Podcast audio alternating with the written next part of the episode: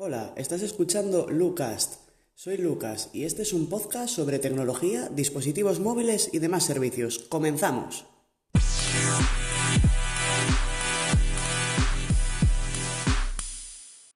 Hola, en este episodio os vengo a comentar una novedad de WhatsApp, nuestra aplicación de mensajería instantánea favorita, o bueno, no tan favorita, ya que muchos usan Telegram, en parte yo también lo utilizo, sobre todo por el tema del módulo que estoy estudiando, y también la había utilizado hace muchos años y ciertamente me gusta más que WhatsApp. O sea, nos da más seguridad y libertad a la hora de, pues por ejemplo, enviar archivos grandes, fotos, em, destruir mensajes y hoy vengo a hablar de eso, de los mensajes autodestructivos que en WhatsApp ya por fin se han activado. La manera de utilizarlos es, tú te vas a un chat, ya sea un grupo o un contacto, te vas a su perfil y en el perfil en la parte del cifrado, justo encima ha aparecido mensajes temporales. O sea, tendríamos desde el perfil de arriba abajo, o sea, la foto del contacto, los archivos, enlaces y documentos. Seguimos hacia abajo, silenciar notificaciones, personalizar notificaciones, visibilidad de archivos multimedia y por fin llegamos a mensajes temporales. Pinchando en ello, aparece el siguiente mensaje. Si activas este ajuste, los mensajes nuevos desaparecerán del chat después de 7 días. Los destinatarios todavía podrán guardar estos mensajes en otro lugar.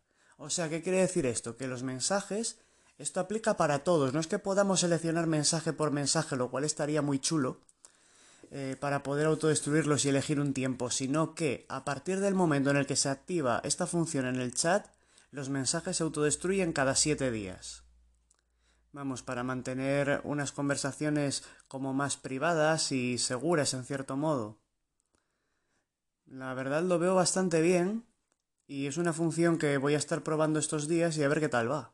Ahora voy a proceder a ir a la página de Wabeta Info, que es donde se muestra la información sobre las betas, versiones en desarrollo de WhatsApp, y voy a mirar la noticia. Resulta que WhatsApp acaba de enviar una nueva actualización por Google Play a todos los que estén en el programa de betas públicas que de eso podría hacer un podcast otro día para explicar cómo se introduce uno ahí.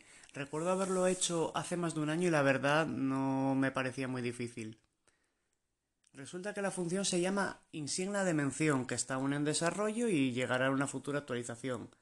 Todavía no está disponible para una vista previa de ella. Pero bueno, dice lo siguiente, después de varias actualizaciones que abordaron correcciones de errores y mejoras, que bueno, estas las tenemos cada dos por tres, la función al parecer es simple de explicar.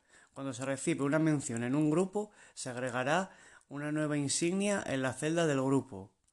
Vamos, que aparecerá una arroba si se nos ha mencionado, como cuando ponen el nombre de uno de nosotros en el grupo, que te notifica aunque lo tengas en silencio, solo que esta vez además aparece la arroba de mención.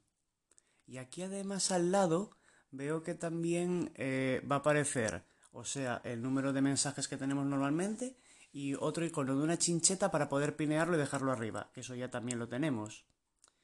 Y pues bueno, hasta aquí llega la noticia de WhatsApp Beta, así que espero que os haya gustado, un saludo y chao.